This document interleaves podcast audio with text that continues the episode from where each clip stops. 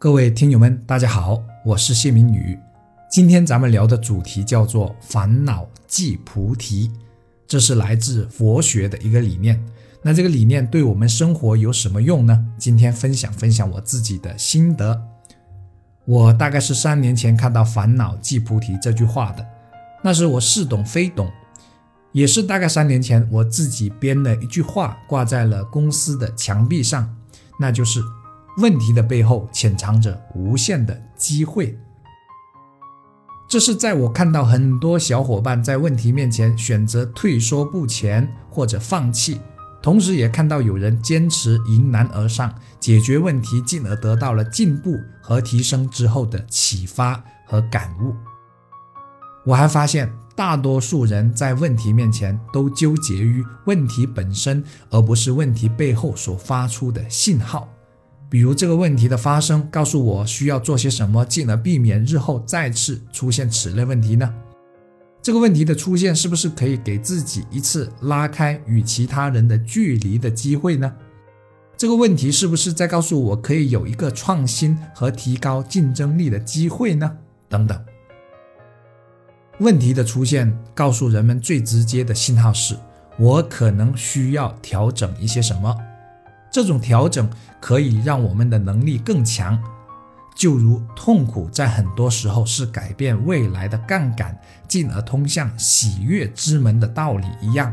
所以得出的结论便是：问题就是机会，痛苦就是喜悦，也就是烦恼即是菩提的意思。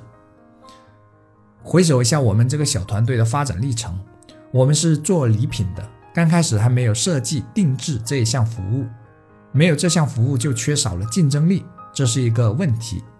正因为这个问题的出现，我才千里迢迢的去了浙江浦江那边看别人是怎样往水晶表面刻字的，需要用到什么机器，怎么使用，再把这些信息记在手机里，然后回来做了调整，所以才有了后来我们上线定制服务之后，大大提升竞争力的机会。你看。这个机会就是来源于问题。刚开始我们定制的是文字，后来很多消费者问我们能不能定制自己的照片呢？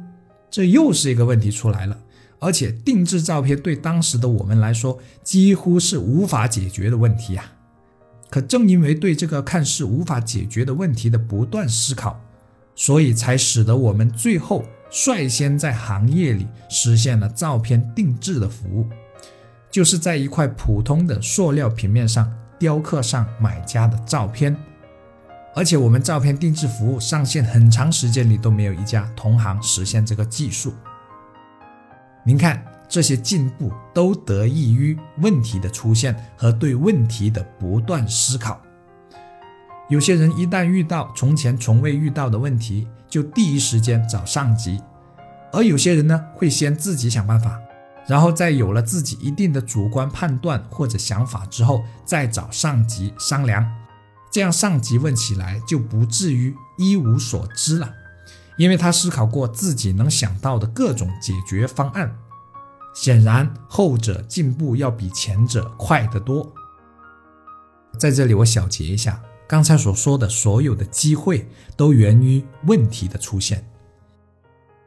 问题、痛苦、烦恼都是负面、消极的词语，可只要我们具备善于转念的思维意识，那就更加容易将它变成正面、积极的信号。这是改变的契机，这是能使我不断进步的机会。在问题和遭遇面前，有人怨天尤人，有人反躬自省，最终决定了两种截然不同的人生。南无本师释迦牟尼佛说：“一切众生皆有如来智慧德相，所以众生即佛，佛即众生，无需外求。关键在于每个人怎么去解读所遇到的问题和遭遇。迷则众生，悟则为佛。”我是谢明宇，从今天开始，让我们在烦恼和问题面前学会转念，从而活出一个好心态。一起加油！